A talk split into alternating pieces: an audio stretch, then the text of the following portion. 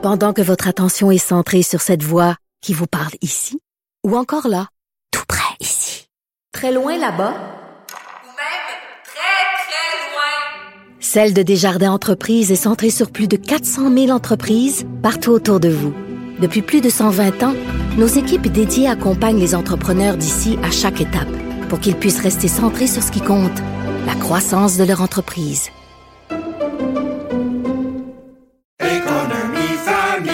Ici Ricardo. Et Émilie, marchand d'IGA. On a envie de vous inspirer à bien manger. À moins de 5 la portion. Suffit de repérer les produits valeurs sûres et de les cuisiner avec une de nos recettes. Les valeurs sûres, c'est bien pensé, hein? Bien sûr! Détails sur IGA.net. Il connaît tous les dessous de la politique. Chef du bureau d'enquête de l'Assemblée nationale. Antoine Robitaille. Là-haut sur la colline. Là-haut sur la colline. Cube Radio. Bon jeudi à tous. Aujourd'hui à l'émission, on s'entretient avec Gilbert Lavoie, chroniqueur politique à la retraite pour Le Soleil, la presse, à l'occasion de la sortie de son livre Dans la cour des grands et des gérants d'estrade. Une autobiographie de ses années comme journaliste, mais aussi comme attaché de presse de Brian Mulroney, le premier ministre conservateur au début des années 1990, au moment où le bloc soviétique se disloquait et l'accord du lac Meach expirait. Mais d'abord, mais d'abord, c'est l'heure de notre rencontre quotidienne avec Réminado. Réminado. Tout a été mauvais. Ça a été un spectacle désolant. C'était triste de voir ça. Antoine Robitaille. On sait bien, vous voulez faire du nationalisme. Mais non, on veut justement contrebalancer cette délocalisation-là politique. La rencontre. Un jour, on fera notre débat. Oui, oui, bien sûr. Métal sur métal. C'est le moment de vérité. La rencontre. Nado Robitaille. Et bonjour Rémi Nadeau. Allô, Antoine. Chef de bureau parlementaire à l'Assemblée nationale pour le journal et le journal. Tu trouves que Christian Dubé euh, a été plus convaincant au jour 2 de son projet de loi, là, le ministre de la Santé qui a expliqué son projet de loi sur la sortie de l'urgence sanitaire? Tous les partis d'opposition sont tombés sur lui euh, en disant que c'était euh, euh, vraiment une, seulement une façon de prolonger l'urgence sanitaire, dans le fond, jusqu'à la fin de l'année, qu'il y avait des, zones d'ombre sur le renouvellement de contrats de gré à gré, notamment pour une période de cinq ans. D'ailleurs, là-dessus, ça reste quand même vraiment à éclaircir. Il va falloir que, lorsqu'il y aura l'étude article par article, le gouvernement soit vraiment prêt et très précis euh, à ce sujet-là. Euh, Mm. Mais Il y quand a même... Manon Massé en chambre qui a, qui a dit c'est la même affaire, mais ça n'a pas le même nom. Oui, c'est ça. Parce que, mais là, elle, ce qu'elle prétend, Manon Massé, c'est que, dans le fond, on pourrait retomber en urgence sanitaire. Mais ça, c'est sûr que c'est un, un fait, dans le C'est une sens sorte que- de prérogative du gouvernement. Et, et de la santé publique, là, c'est sur oui. la loi sur la santé publique. Mais ceci étant, donc Christian Dubé, quand même, je trouve qu'il était assez rassurant sur le Ouais. fait que les euh, contrats qui peuvent être prolongés ou qui sont maintenus jusqu'à la fin de l'année euh, 2022 euh, sont vraiment uniquement liés à, à la vaccination euh, qui, qui, euh, devra se poursuivre au cours de l'automne. Euh, D'ailleurs, un peu pour justifier, il a précisé que la santé publique s'en vient dès la semaine prochaine avec une recommandation de quatrième dose pour certaines clientèles, donc probablement les personnes âgées et immunosupprimées, j'imagine. On aura le détail plus tard. Mais donc, lui est arrivé avec ça un peu pour dire que si- on peut pas. Sinon, c'est un manque de prudence. Si on, Ben oui. on lève tout euh, du jour au lendemain et qu'on garde pas de marge de manœuvre pour agir et garder la possibilité, notamment que des professionnels de, de tout acabit, ben pas de tout acabit, là, mais de, de- de- des professionnels plus élargis puissent vacciner euh, et qu'on puisse garder une capacité pour l'entreposage des équipements de protection, des masques et des vaccins aussi. Alors ça, je dire, ça se comprend. Euh, il y a une logique là-dessus et il a été vraiment ferme sur le fait qu'il n'y a pas de nouveaux contrats gré à gré.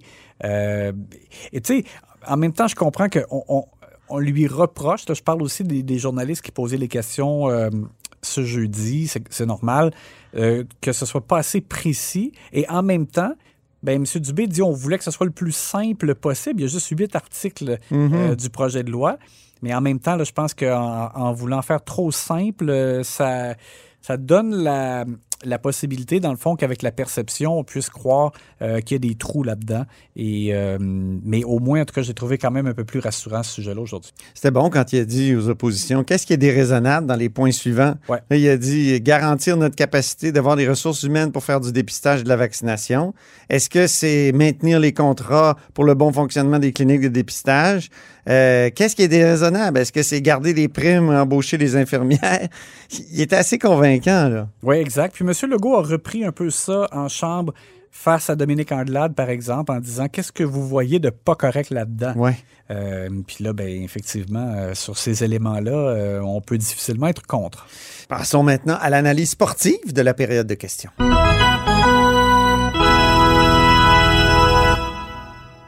Et ça a été effectivement assez sportif, avec beaucoup de bébés dans les tribunes des visiteurs. Oui, effectivement. Il y a même une suce qui est tombée sur la tête du ministre des Finances.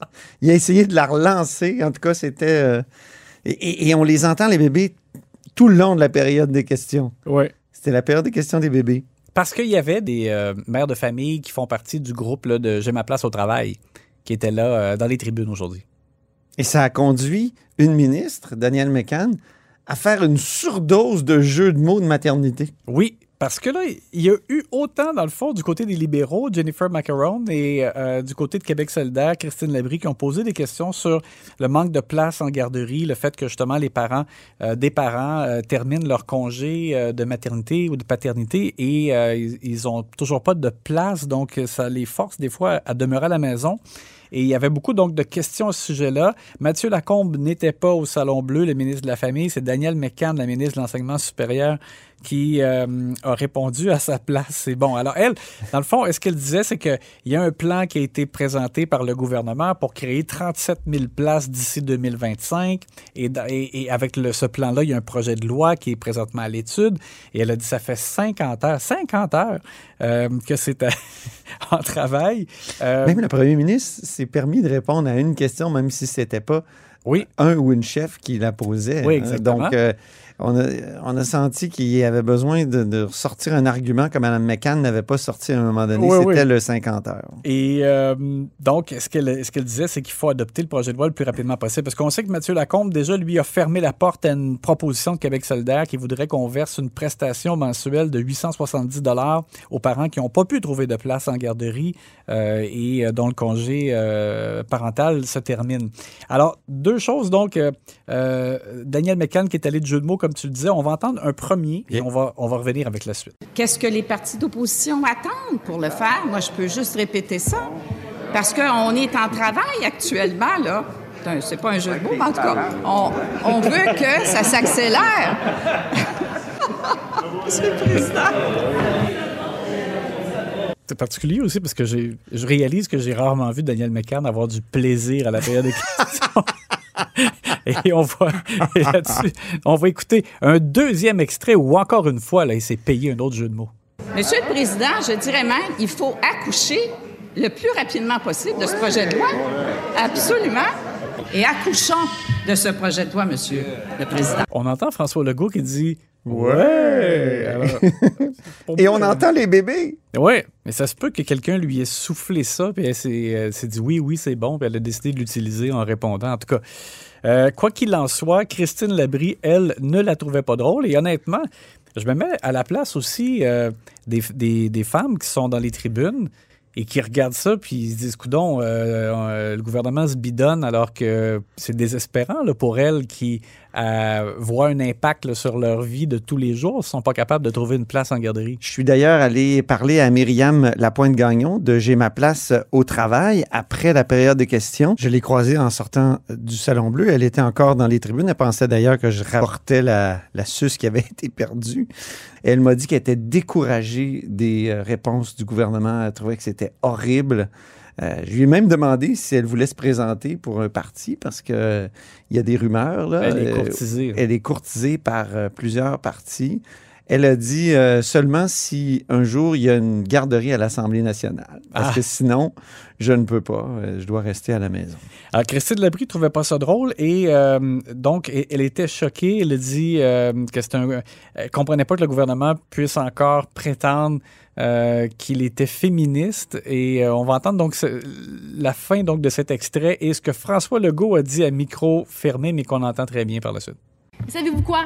Moi, ça me surprend pas qu'ils abandonnent ces femmes-là. Ce qui me surprend, c'est qu'ils continuent de dire qu'ils sont féministes. Le leader du gouvernement. Mère Teresa.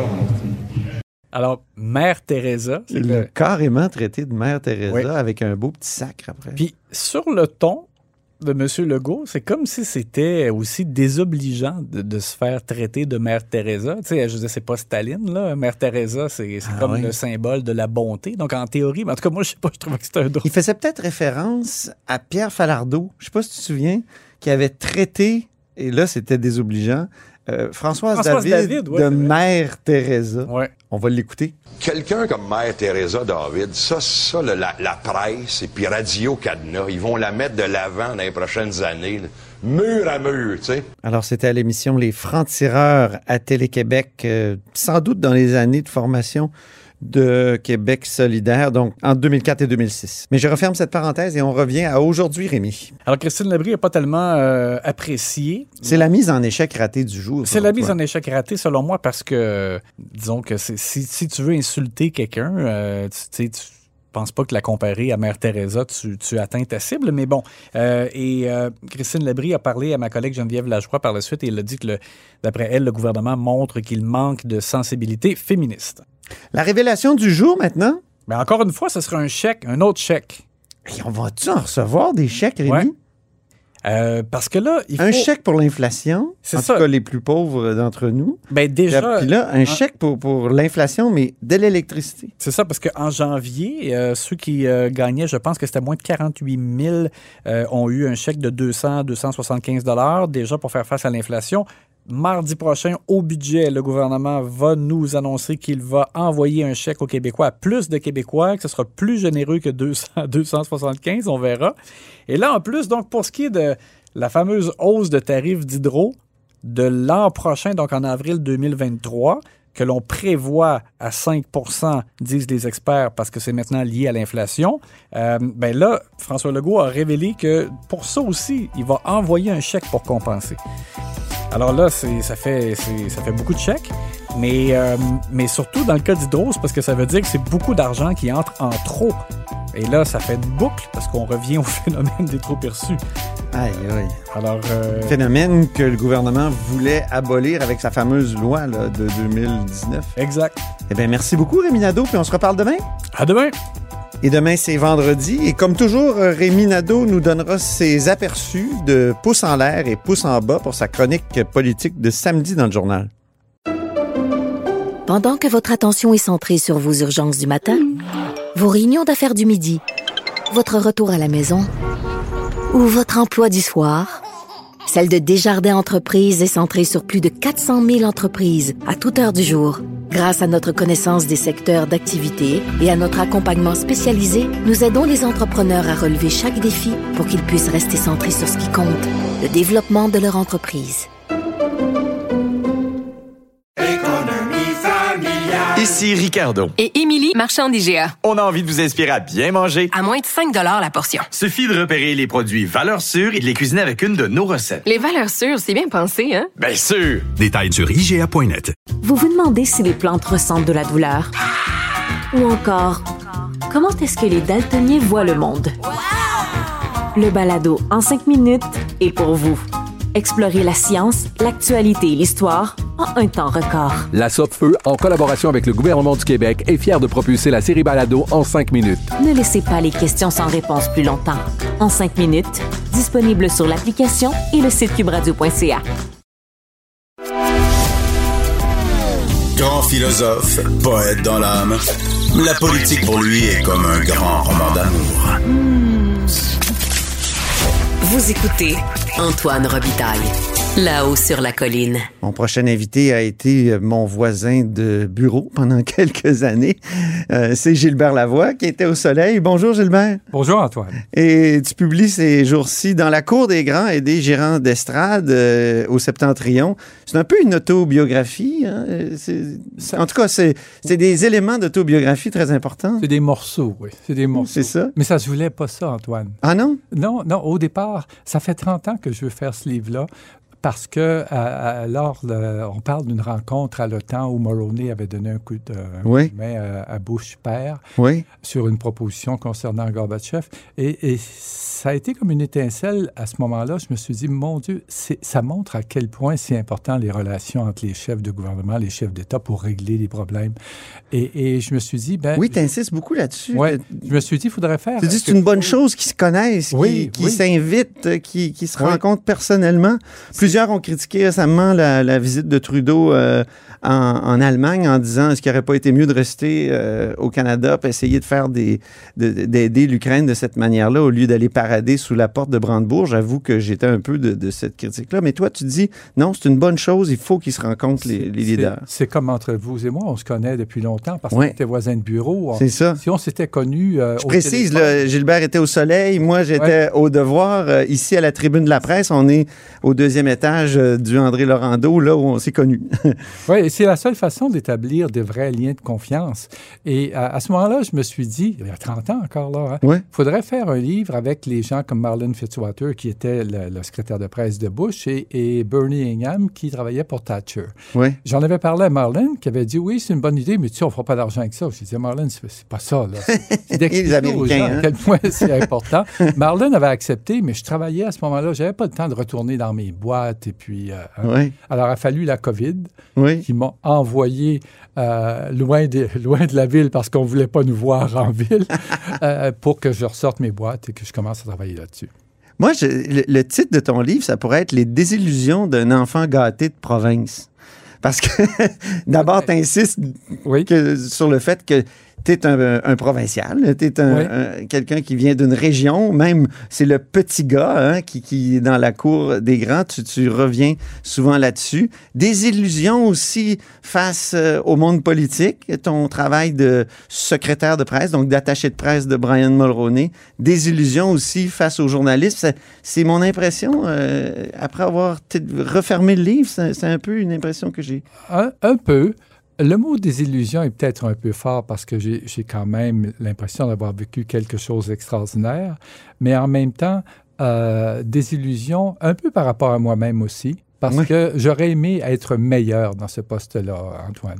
Oui, tu dis que ouais. tu n'étais pas la bonne personne, Moi- que c'est pense- Luc Lavoie qui aurait dû être euh, Oui. à ce ben, moment-là euh, oui. secrétaire. Pourquoi tu dis secrétaire de presse d'ailleurs? Pourquoi c'est Euh, pas la- attaché? À Ottawa, ils disent tous Press secretary, c'est un- un anglicisme. Oui, c'est un anglicisme, mais c'est ce qu'on. Ouais. OK. Euh, alors, c'est pas- c'est que quelqu'un comme Luc, qui était là depuis plus longtemps que moi, qui a une excellente mémoire euh, et qui est effronté, il faut le dire franchement, là, euh, alors que moi, je suis, je suis suis pas un vendeur naturel. Peut-être qu'il aurait fait de meilleur job, sauf que Luc, on connaît aussi l'autre Luc Le Lavoie, côté là. abrasif. Oui, euh, et, et, euh, à l'in- à l'intérieur même du bureau du premier ministre, euh, si j'allais dire qu'il était très aimé, ce serait pas très vrai. Là. Alors, ben, je pense que si Mulroney ne l'a pas choisi, c'est parce qu'il était conscient, il connaissait bien Luc, mais en même temps, il était conscient de... Ça aurait été un choc brutal avec les journalistes. Euh, Peut-être avec les journalistes, je sais pas. J'ai trouvé certains commentaires de journalistes à son endroit qui n'étaient pas, très élogieux, mais il y en avait aussi de même nature à mon endroit. là. Mhm. Euh, mais euh, à, Mais toi, tu dis que t'étais trop naïf? À l'interne aussi. Oui. Moi, vous savez, j'avais été correspondant pour la presse sur la colline parlementaire à Ottawa. Je pensais tout connaître là-bas, mais quand tu arrives dans un bureau de premier ministre là-bas, là, c'est. c'est- Premièrement, tu ne connais pas le- la fonction publique. Tu ne connais pas les rouages de la fonction publique, la complexité, la lenteur, la, euh, alors que les gars comme Marc Lortie, qui était mon prédécesseur, ou Mark Entwistle, qui était mon adjoint, qui venait des affaires extérieures, eux autres connaissaient bien ça, ils étaient familiers à ça. Pour eux, un, un livre de brefage, c'était normal. Alors, euh, non, moi, je dis aux politiciens, euh, avant d'embaucher un journaliste, pensez-y deux fois. C'est pas nécessairement votre meilleur prospect. Est-ce qu'on peut dire que tu as des regrets? Tu dis que tu aurais voulu être meilleur? J'aurais voulu être meilleur, mais j'aurais voulu être meilleur rédacteur en chef au Soleil aussi. Là. OK. On est conscient. Je pense que les gens. Donc, c'est des regrets. Hmm, Le mot est fort aussi, non. Non, non c'est pas des regrets. Non, et- et, euh, je veux dire, Antoine, les gens qui ne doutent jamais, euh, y a- ils ont un problème. Euh, les gens comme Michel Vastel, Pierre Follia, tiens, j'ai travaillé avec Pierre Follia lorsque j'étais à la presse. Mhm. Ça arrivait à Pierre Follia de m'envoyer ses chroniques parce Ben oui, t'écris ça. ouais.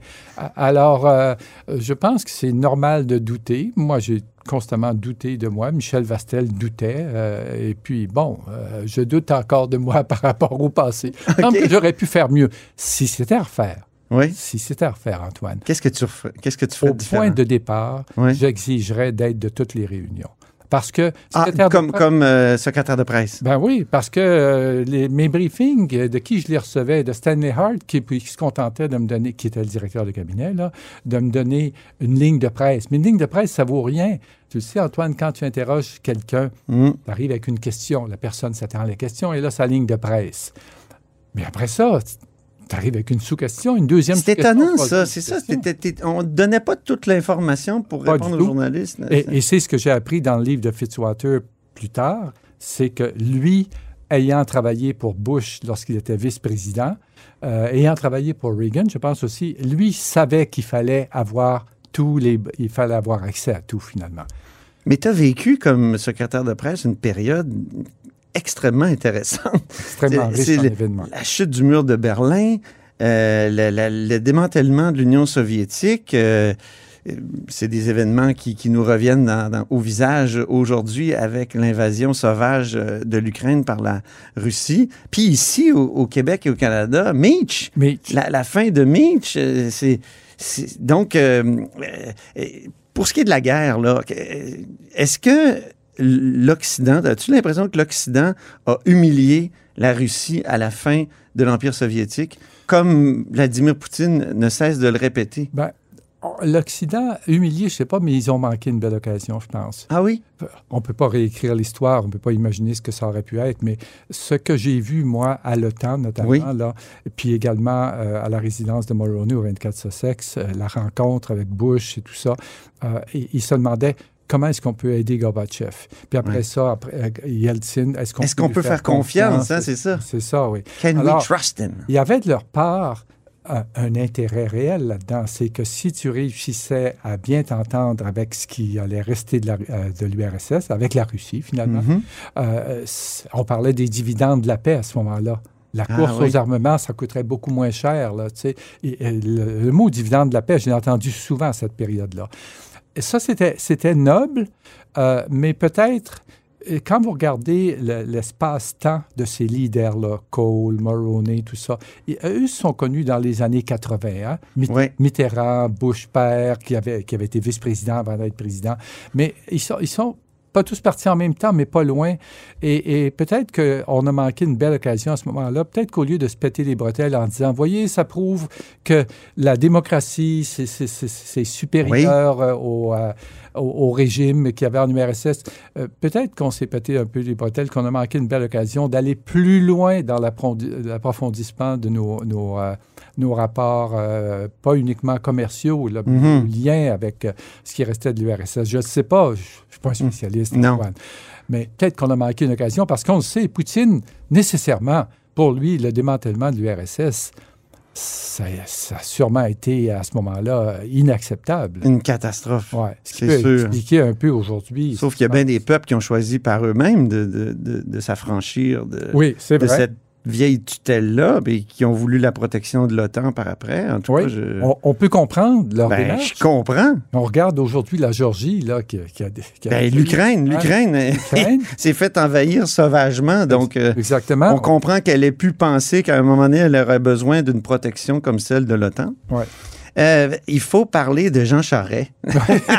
C'est un incontournable. Ouais, oui, hein? Parce que tu parles du rapport Charret euh, à ce moment-là, puis c'est drôle parce que c'est pas Lucien Bouchard que tout le monde euh, euh, regardait ou de, tout- de qui tout le monde s'inquiétait au Parti conservateur, c'est de Benoît Bouchard. Benoît. Ça, ça, c'est, ça c'est- j'ai trouvé ça drôle dans, Benoît dans le livre que tu racontes ça. Lucien Bouchard, qui était le ministre de- et ancien ami de, de Brian Mulroney, qui a finalement démissionné, devenu premier ministre du Québec et chef du Bloc avant. Mais euh, Benoît Bouchard, lui, il, menaçait de, partir comme ça? Il menaçait pas, mais il, euh, il faisait état de ses, euh, de ses inquiétudes, de ses angoisses. Il, il- en faisait état. C'est normal, vous allez me dire, mais en même temps, c'est un peu préoccupant quand tu essaies, dans un contexte particulier, d'avoir une même.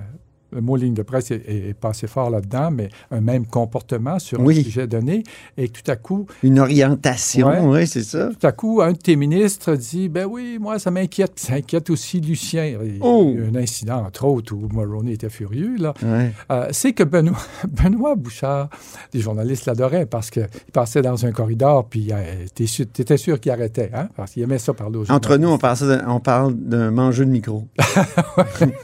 Il y en a d'autres. Hein? ouais. Mais, mais euh, ce qui fait que, mais c'est, sait, c'est dangereux de, de répondre aux questions des Mais journalistes. Lucien, lui, était discipliné jusqu'à Oui. temps qu'il décide de rompre. Oui. C'est ça. Exactement. C'est la différence entre les deux. Le, le seul moment où moi j'ai senti la véritable inquiétude de Lucien, c'est lorsque Mulroney m'a demandé de l'appeler. Lucien était à Vancouver. Mulroney m'a demandé de l'appeler pour dire veux-tu pas. Dis-lui d'appeler Benoît pour calmer Benoît. Et c'est Lucien m'a dit au téléphone tu sais, Gilbert, euh, euh, je peux bien l'appeler, mais je suis pas sûr de ça. là. Lui, moi-même, là, moi-même, je me pose des questions. Donc, Alors là, tout- j'ai- tout- le fond de tout ça, pour ceux qui n'étaient pas là ou ceux qui s'en souviennent pas, c'est le rapport Charret. Donc, Jean Charret était déjà une personne, une, une personnalité importante en politique, puisque c'est lui qui avait dirigé le comité pour diluer l'accord du Lac-Meach. Est-ce qu'on on peut dire ça? Oui, ben, l'accord du Lac-Meach qui était l'entente constitutionnelle. là. Oui, c'est ce qui inquiétait euh, Lucien. Et puis euh, là, on jouait euh, peut-être un peu sur les mots, mais euh, c'est sûr que Mulroney, lui, faisait valoir que non, ça dilue pas Mitch. euh, Enfin, il y avait vraiment deux courants de pensée à ce moment-là. On s'en allait vers un divorce. Mais de voir Jean Charest revenir en politique en 2022, qu'est-ce que ça te fait? Toi qui, tu sais, qui, qui étais dans les coulisses quand il a fait le rapport, après ça, tu l'as couvert comme, comme euh, journaliste, chroniqueur ici, puis là, euh, il revient en politique. Ben, D'une part, je, je ne peux pas ne pas entendre ce qu'on ce qu'on dit actuellement à son sujet. Il a été dix ans premier ministre du Québec. Oui. Qu'est-ce qu'il a laissé? Oui, que- le bilan. Le bilan. Est faible, ou il n'est pas, Ben, il est euh, pas euh, mettons très consistant. Quand tu regardes Mulroney, tu dis, bon, bon, il a laissé Mitch, même si Mitch est mort, il a laissé le libre-échange, il a laissé la taxe sur les produits et services. Il a- il y a- on, on voit des choses qu'il a laissées, puis également son, son travail à l'international, Nelson Mandela, etc. Qu'est-ce que euh, Charest a laissé? Bon, il a créé le Conseil de la Fédération, Mm. c'est vrai. Mais on ne peut pas dire que le... con- L'idée n'était pas mauvaise, le Conseil de la Fédération, mais on ne peut pas dire que ça, a- que ça a marqué l'histoire jusqu'à maintenant. Non, parce que la pensée fédéraliste sous Jean Charest s'est effondrée. Ouais. Elle est absente. Il y a eu Benoît Pelletier qui a essayé de continuer de dire qu'il fallait renouveler le fédéralisme dans le sens que le Québec le souhaitait, mais le fruit n'était jamais mûr. Oui. Et puis. Et il n'a jamais mûri sous Charest. Oui. Et les promesses en santé, les pro- enfin, euh, c'est sûr qu'il a eu ses difficultés. On sait que la santé et les autres aussi n'ont pas réussi à régler ça euh, comme il euh, l'espérait. là. Cela dit, ça ne me surprend pas de voir Jean Charest revenir parce que lorsqu'il a dû démissionner du cabinet quand j'étais chez Mulroney là, pour avoir appelé un juge, Oui. on- euh, euh, il y a beaucoup de monde qui se serait découragé, mais non. Il est redevenu simple député, il a continué à travailler, euh, il n'a jamais lâché. Euh, et euh, je l'ai vu sur la scène internationale à la francophonie. Oui. Dans le temps de Stephen Harper. Et Stephen Harper, évidemment, c'est un personnage de glace. Hein. C'est pas lui qui, qui allait voir les, les leaders francophones, la tape sur la, la- la main sur l'épaule. Alors que Jean Charest, lui, il connaîtrait tout le monde un peu comme Mulroney. ben oui, Charest arrivait là-dedans, il était, il était heureux, il était, il était applaudi par les autres. Il y a de l'entre-gens. Il y a beaucoup d'entre-gens. Alors, il n'y a aucun doute qu'à ce point de vue-là, Charest serait une répétition de Mulroney et pour... euh, euh, c'est certainement ce qu'il se dit, c'est qu'ici même au Canada, il, il a certainement laissé des amis au Canada anglais, des gens sur qui il compte. Maintenant, Le Parti conservateur, oui. sous Mulroney, et le Parti conservateur actuel, on le sait, c'est pas la même chose. Sous Mulroney, C'est deux mondes. ben oui. Sous Mulroney, des gens comme Don Mazenkowski, qui était ministre des Transports, qui, apparaît, qui était le parrain de Benoît Bouchard. Oui.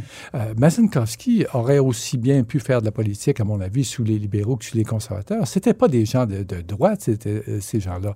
C'était des gens d'une belle compétence euh, qui travaillaient très sérieusement. Alors, qu'est-ce que Charest va trouver chez les, co- les conservateurs, là, les nouveaux conservateurs ou les conservateurs plus à droite, quasiment religieux dans certains cas, là?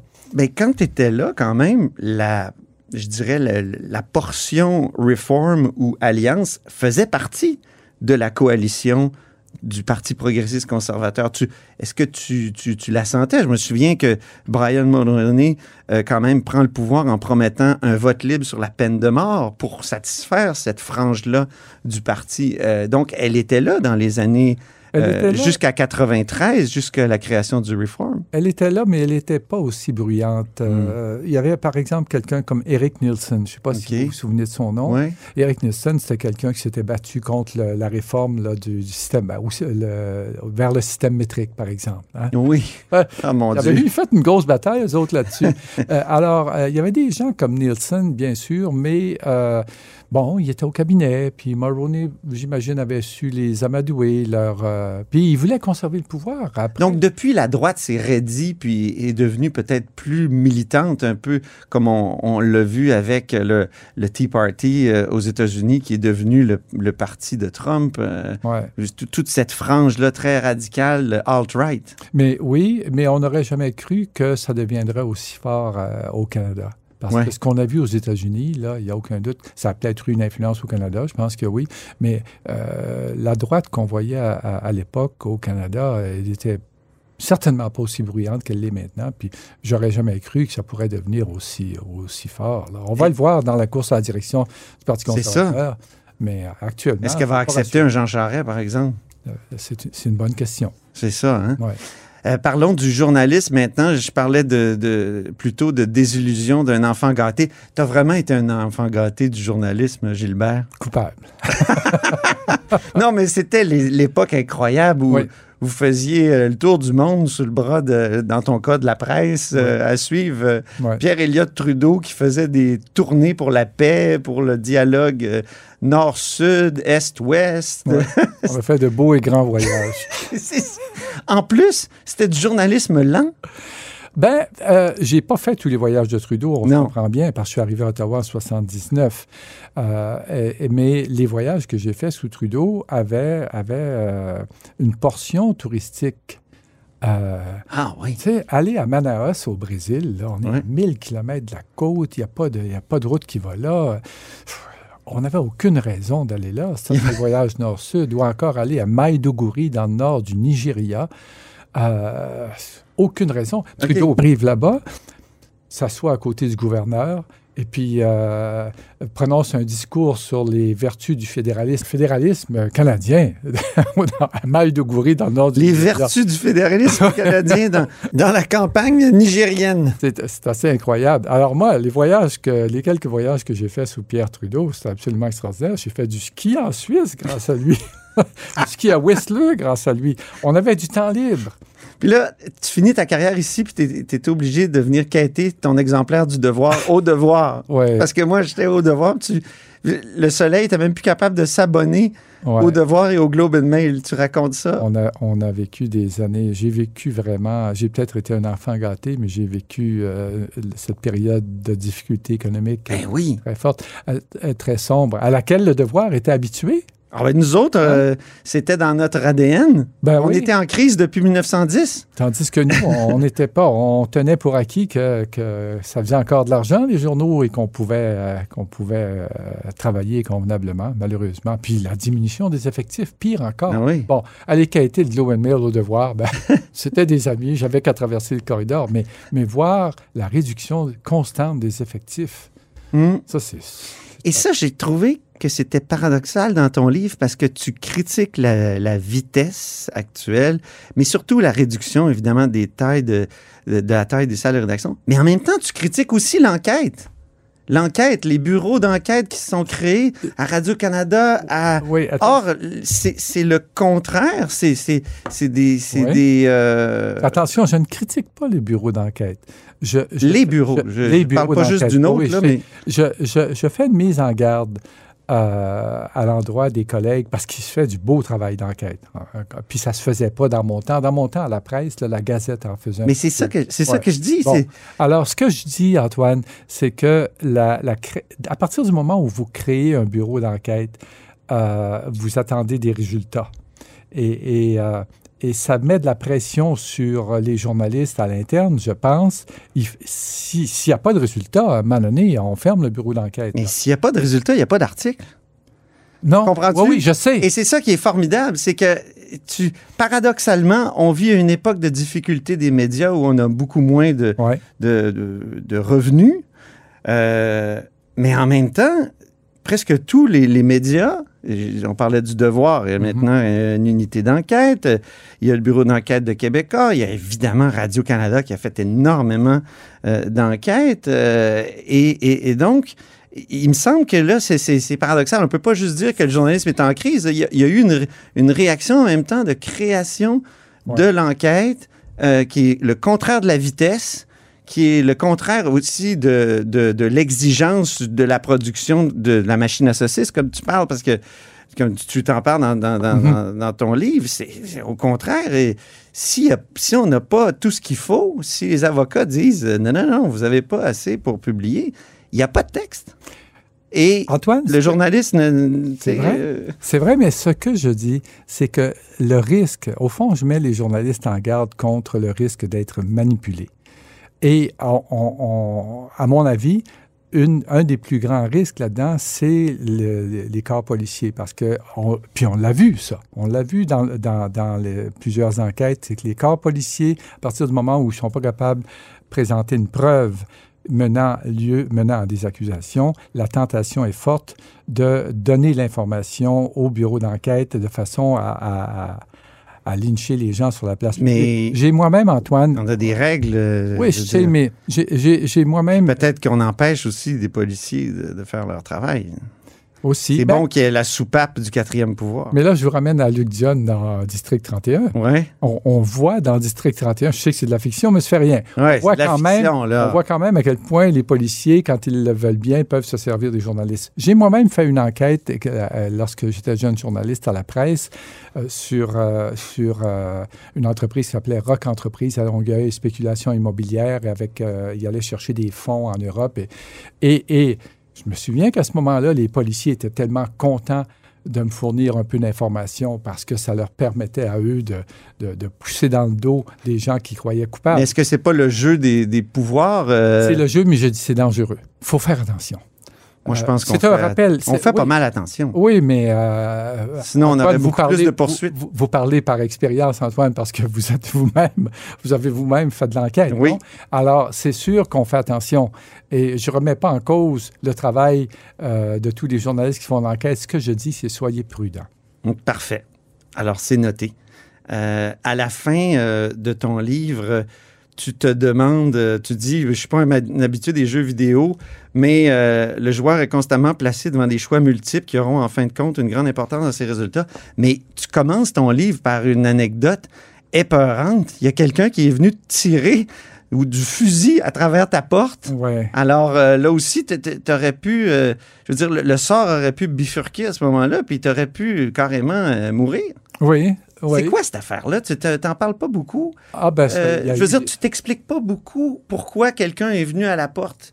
Ben, eu- tirer à travers la porte euh, pour te faire peur, là, probablement pour t'intimider ou même peut-être pour, pour euh, te tuer. Oui, ben à l'époque, c'était au lendemain des, élec- des élections fédérales de 84 et je travaillais au bureau parlementaire de la presse à Ottawa et avec Gilles Paquin, qui était également à la presse, on avait fait une enquête sur les loteries sportives que le gouvernement euh, libéral avait créées. Oui. Euh, et on s'était rendu compte, Gilles et moi, que plusieurs euh, libéraux notoires. Et là, vous me permettrez de ne pas lancer des noms ce matin ici, là, mais plusieurs libéraux très connus, il y en a qui sont pas? décédés là-dedans d'ailleurs, là, euh, avaient obtenu des concessions de loterie sportive.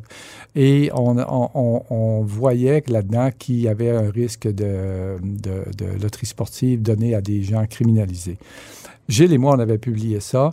On fait la campagne électorale et euh, est-ce que ça a un lien avec ça? Je ne sais pas, mais toujours est-il que le- au, lendemain de la, au, lendemain de la victoire de Mulroney, téléphone, il y a quelqu'un qui arrive chez moi à minuit moins quart le soir qui me demande à me voir pour me parler de la presse et de la campagne électorale. Pendant la campagne électorale, j'étais à la presse à Montréal, mais je rédigeais une chronique aux deux jours avec en même temps que Pierre Gravel. On OK. alternait. Euh, et puis, euh, quand je suis revenu à Ottawa, il a demandé à me parler de la presse, la campagne électorale. J'ai dit non. Venez à mon bureau demain. Il était minuit moins quart le soir. Il a dit non tout de suite. J'ai dit non. Il a sorti une arme, puis il y avait une fenêtre là à ma gauche, ça, près de la porte. euh, et euh, Donc, c'était en lien avec l'enquête que vous aviez peut-être. Je sais que je sais. Ah, que- tu sais, tu je- sais on pas l'a jamais su. T'as jamais su, puis l'enquête le- de la policière ne l'a pas démontré? C'était pas un gros corps policier. J'habitais, c'était à Ottawa, mais à Gloucester en réalité, en Ah, ouais. banlieue d'Ottawa. Les policiers, euh, les policiers. euh, je suis allé voir les, les photos de criminels à, à la police d'Ottawa. Ah oui? Et croyant qu'il y avait peut-être un lien avec cette histoire de loterie sportive, premièrement, j'ai appelé Paquin chez lui, qui, Oui. qui a sorti son, son fusil de chasse qui Oh, mon Dieu. son lit. Et on est allé à Longueuil voir les. euh, les, euh, les photos des policiers. Et je pense que c'est ma démarche à Longueuil qui a amené Mulroney, parce que la presse a publié ça à ce moment-là, qui a amené Mulroney à penser qu'il y avait peut-être un lien avec des groupes criminalisés de la OK. rive sud sur lesquels la commission Clich sur l'industrie de la construction. Parce que tu as couvert aussi la, la commission. Clich. Euh, je parlais de désillusion face aux journalistes. Tu publies une lettre que tu as envoyée, expédiée à André Desmarais, de la famille Desmarais, Mm. euh, pour réclamer la justice pour les, les euh, retraités de GESCA, au fond, de Oui. le- ce qui était GESCA euh, auparavant. Des- C'est une lettre qui est très touchante. As-tu des nouvelles d'André Desmarais? Euh, une réponse d'un d'un avocat, simplement. On m'a assuré qu'André avait, avait lu ma lettre, mais j'en ai pas la preuve. là. Euh, j'avais fait cette démarche-là parce que j'avais connu André Desmarais lorsqu'il était, il travaillait au bureau de Jean Chrétien, là où il a Mhm. connu sa femme d'ailleurs, la, la fille de Jean Chrétien. Et, euh, on mangeait de temps en temps ensemble à la cafétéria de l'édifice de l'Ouest. Mhm. C'est un jeune comme nous autres. Là. Et euh, lorsque Michel Roy s'est querellé à la presse, a dû démissionner, Oui. j'avais, je trouvais ça injuste à l'endroit de Michel.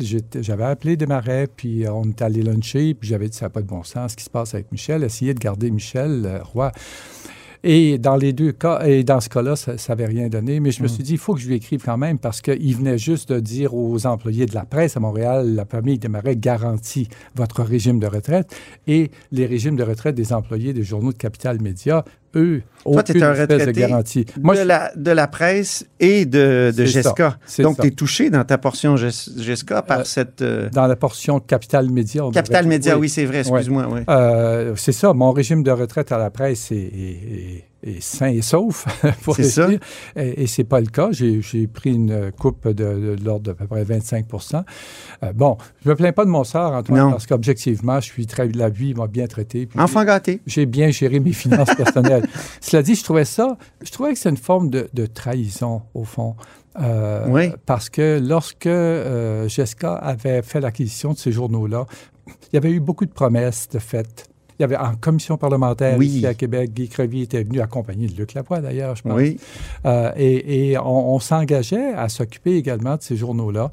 Euh, et, mais ça n'a pas fonctionné. C'est dramatique, hein? Euh, enfin, si vous si- de- demandez à Alain Dubuc de venir en, en- en entrevue, euh, il- la presse, Jessica l'avait nommé Oui. éditeur en chef du, du, euh, du Soleil. à ce Alain. Dubuc qui signe la préface de ton Ouais, livre, d'ailleurs. ouais. oui.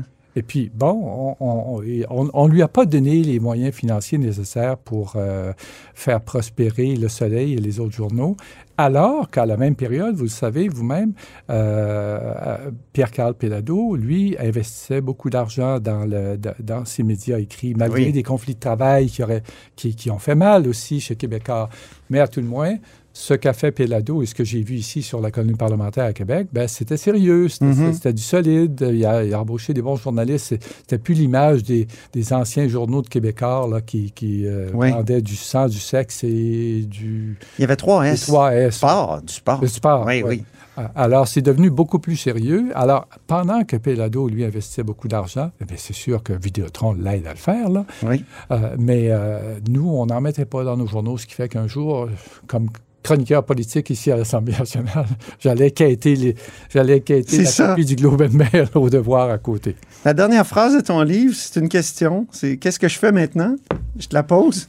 Oui, euh, ben, euh, Antoine, vous savez ce que c'est qu'écrire.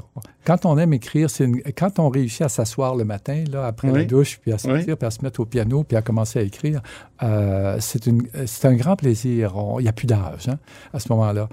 Et euh, j'avais un projet d'écriture après celui-là. Celui-là, je vais le faire là, depuis longtemps. Là, j'avais un projet qui me trottait en tête qui serait un roman historique qui, qui, qui nous ramènerait très loin dans l'histoire de la Nouvelle-France. Ah. C'est un beau sujet, mais euh, vous savez, c'est en voyage qu'on réfléchit, qu'on a le plus de Oui. temps de réfléchir parfois. Et il m'est venu un autre sujet très récemment. Et là, ça n'a plus rien à voir avec la politique. Ça a à voir avec l'histoire, mais pas la même histoire du tout. Et ça a tout à voir avec la société que nous sommes. OK. Ce serait fascinant et beaucoup plus facile à faire que commencer à faire des recherches historiques très, très loin, jusqu'à Louis XIV. Oui, oui, oui. Alors, je Alors, tu as si- deux projets de livres. si Oui, comprends écoutez, c'est tellement secret que j'ai dit à, à ma blonde que j'avais une autre idée, mais je lui dirai pas que, ce que c'est tant il y a aussi longtemps que j'aurai pas quelques pages en marche. Ben, merci infiniment pour euh, cet entretien, Gilbert Lavoie. Je rappelle le titre du livre Dans la cour des grands et des gérants d'estrade. C'est chez Septentrion. Merci, Gilbert. Merci de l'invitation, Antoine. Et c'est ainsi que se termine La Haut sur la Colline en ce jeudi. Merci beaucoup d'avoir été des nôtres. N'hésitez surtout pas à diffuser vos segments préférés sur vos réseaux. Ça, c'est la fonction partage. Et je vous dis à demain.